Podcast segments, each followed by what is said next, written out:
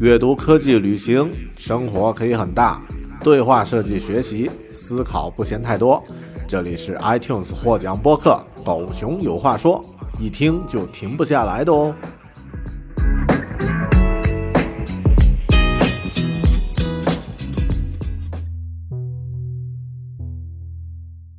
Hello，你好，狗熊有话说，关于读书的分享又来了。这是大狗熊在新西兰的奥克兰。嗯，今天这期很短暂的节目，我想分享一下来自于恐怖奇幻文学的其中一个开山派祖师 H.P. Lovecraft 的一部经典的代表作，叫做《疯狂山脉》（The Mountains at the Mountains of Madness）。那么，这位作者就是这个拉夫克拉夫特，他这个名字也非常的棒啊，Lovecraft，啊，非常的非常的有型的一个名字。那么是在欧美奇幻界家喻户晓的，呃，的一位作者。那么他呢，其实更多更厉害的点呢，在于开创了这种黑暗系的克苏鲁神话的这个体系。呃，具体的这个节目就是关于克苏鲁神话，关于啊拉夫克拉夫克，大家可以收听我之前的啊相应的节目啊，搜一下这个比你想象的更黑暗啊克苏鲁神话。那么那期节目应该会有非常非常啊详细和认真的一些讨论和分析啊。那么今天呢，我更多就是谈一谈《疯狂山脉》这本书，它其中的一部代表作。《疯狂山脉》这本书呢，其实它讲了一个啊，可能大家在现在来看会非常熟悉的、非常啊，就是感觉好像已经被用烂了的这样的一个情节和桥段。因为啊，如果你看过好莱坞早期的这个 B 级恐怖片，比如说像啊卡梅隆、约翰·卡梅隆导演的这个啊，那个叫什么？异异种还是异异异体啊？然后呢，或者是很多这种啊，一个什么团队去到哪里，在那里碰到了一群这个啊，就是大家都不知道的这个奇怪的生物，然后产生了这种啊惊心动魄的这种追逐呀、斗争啊、心理上的恐怖啊，太多了啊！这个好莱坞历史上，我觉得随便点一点几千部吧，类似的。远呢有像这种什么南极奇呃什么南极怪呃巨怪呀，然后什么呃恐怖啊，有一部就好像就叫这个 Dare 是吧？呃 Terror，嗯，OK，Anyway，然后呢也有啊也有像这个呃异形啊啊或者是这个。啊，铁血战士大战异形啊，等等等等，铁血大战战士大战异形就是很典型的这样的一个故事的设定。但别忘了，呃，所有的这一切，所有的这种设定，就是一群人来到了一个陌生的环境探险，然后产看到了这个啊超出人类认知的这种啊黑暗的怪物，这样的一个设定呢，拉夫克拉夫特是祖宗。那么他是在九十多年前就写出了这样的。这种故事，那么这个故事是这样的，就是，嗯，一群考察队啊前往南极进行探险啊，然后呢，再去到那里呢，分成了几个队，其中一个队呢就遭遇了这个呃不知道什么的袭击，然后就不幸啊就就就找不到了，但是呢，在他们的营地那里呢，就看到了日记，还有这个啊。不可名状的这个怪物的尸体，就像桶状的。这里呢，拉夫格拉夫勒也很详细的描写了这个怪物的形状，啊，然后呢，另外的一支考察队呢，就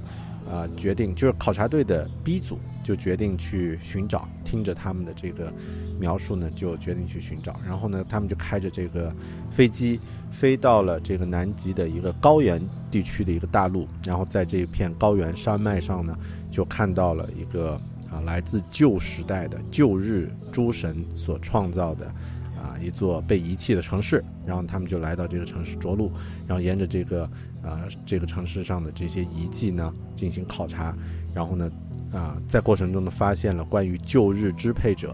啊的典故故事，后面呢也啊也发现了就是被掠到这里的啊他们同伴的这个尸体，然后再之后呢就发现了在这这座城市呢，他们并不是唯一的生物，还有来自旧日的这个恐怖的邪恶怪物啊仍然存活着，然后在这里呢准备去捕捉。啊，任何闯入闯闯入的人，然后他们就被吓到啊，被吓到了，然后就跑掉了。OK，整个过程就是这样的。如果你从故事的角度来说呢，没有特别新奇的。但拉夫克拉夫特呢，它的主题就在于描述这种人看到不可名状的极端恐怖、这种黑暗的东西，那么超出他精神上的承受的这种状态，他更。擅长的是描述于这种状态，他经常会说什么？哎呀，那个看到不可名状的极端恐怖，然后呢就如何如何如何。那么这本书，比如说我在其中随便念几句啊：黑暗夜般漆黑的石造建筑聚集成情，体现着对几何法则的怪异扭曲，将邪恶和疯狂发挥到了畸形的极点。他会用大量的这样的形容词。嗯，虽然史蒂芬金曾经说过，形容词是通向地狱的台阶啊，特对于好的小说来说，但我觉得拉夫格拉夫特他其实是在使用这种形容方面呢，他会慢慢的塑造一种氛围，就让你觉得，哎呦妈呀，真的吓人呐，哎呦，这个鸡皮疙瘩都起来了，会会有这样的这个风格，但他不会去正面去描写，说什么什么什么是什么什么什么的，不像史蒂芬金，就是说他们在那儿。呃，祭坛做法，然后后面呢，这个女孩被绑在那里叫了几句，最后呢，他们拿起一只这个啊锤子，然后呢，将女孩的头敲破了。听起来是非常的朴实的这种描述，但是你后面仔细想，那个场景会觉得很害怕啊。但拉夫克拉夫特他会用很多这种形容词去描写，就是这个状态如何恐怖，他不会直接去描写这个现状，而是。形容，啊，然后就是让你去用自己的想象力去塑造那个氛围，所以这也是我其实喜欢他的一点。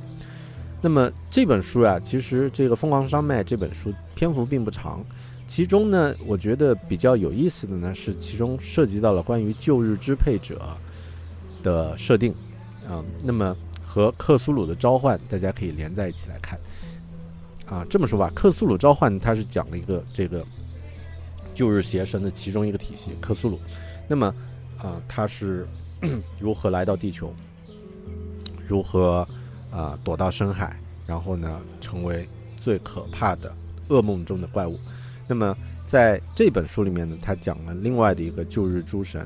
啊，我记不清名字了，就是长得像桶一样的，听起来其实感觉这这派诸神还挺人畜无害的。然后后面呢，这。啊，这个呃，外星来的这个啊，旧日支配者就在地球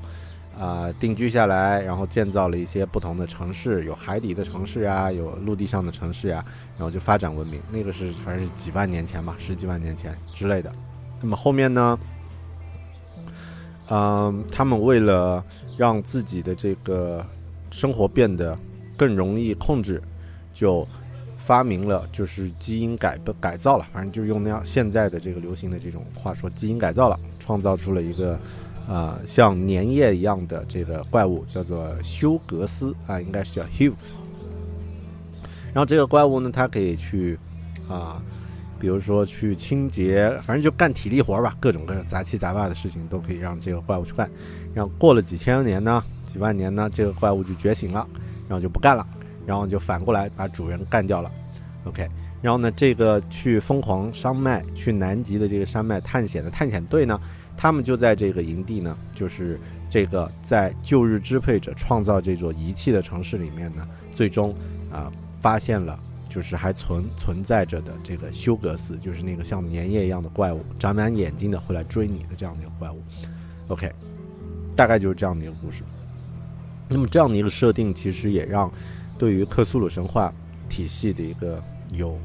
呃，就是很有呃有益的一个完善，让对这个体系感兴趣的粉丝呢啊明白了，OK，这就是来源典故。那么听起来其实是很像是吧？这个母题，比如说像现在什么人造智能、人工智能这个造反，把人类干掉，甚至人类可能也是什么，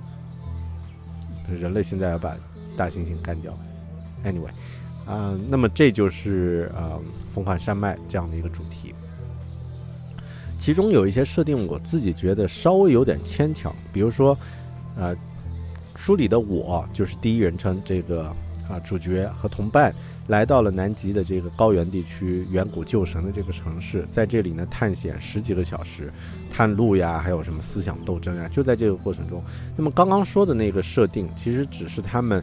通过在壁画上去看就知道了哦，OK，这就是故事。然后甚甚至还有什么？啊，这群旧日支配者来到了海底城市，然后还遇到了克呃后面又来的这个邪神克苏鲁，然后被克苏鲁呢这个赶到了陆地上呀，如何如何？我觉得他们只在壁画上那么十几个小时，你还要担心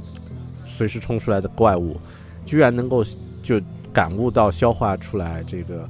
旧神休格斯克苏鲁这几万年的恩怨，只在壁画上就看得懂，这一点呢让人觉得有点。啊，设定有点牵强，但整体来说呢，还是非常有意思的一本书。那么大家如果对克苏鲁体系感兴趣啊，我觉得这本书可以去看一看啊，也不花太多的时间，啊，大概就是啊一两个小时左右，你就可以看完了。OK，这就是来自于拉夫克拉夫特的南极啊，叫什么？疯狂山脉，At the Mountains of Madness。感兴趣的同学找来看看吧。这是这一期狗熊有话说，希望你喜欢。我们下期节目下本书里再见，拜拜。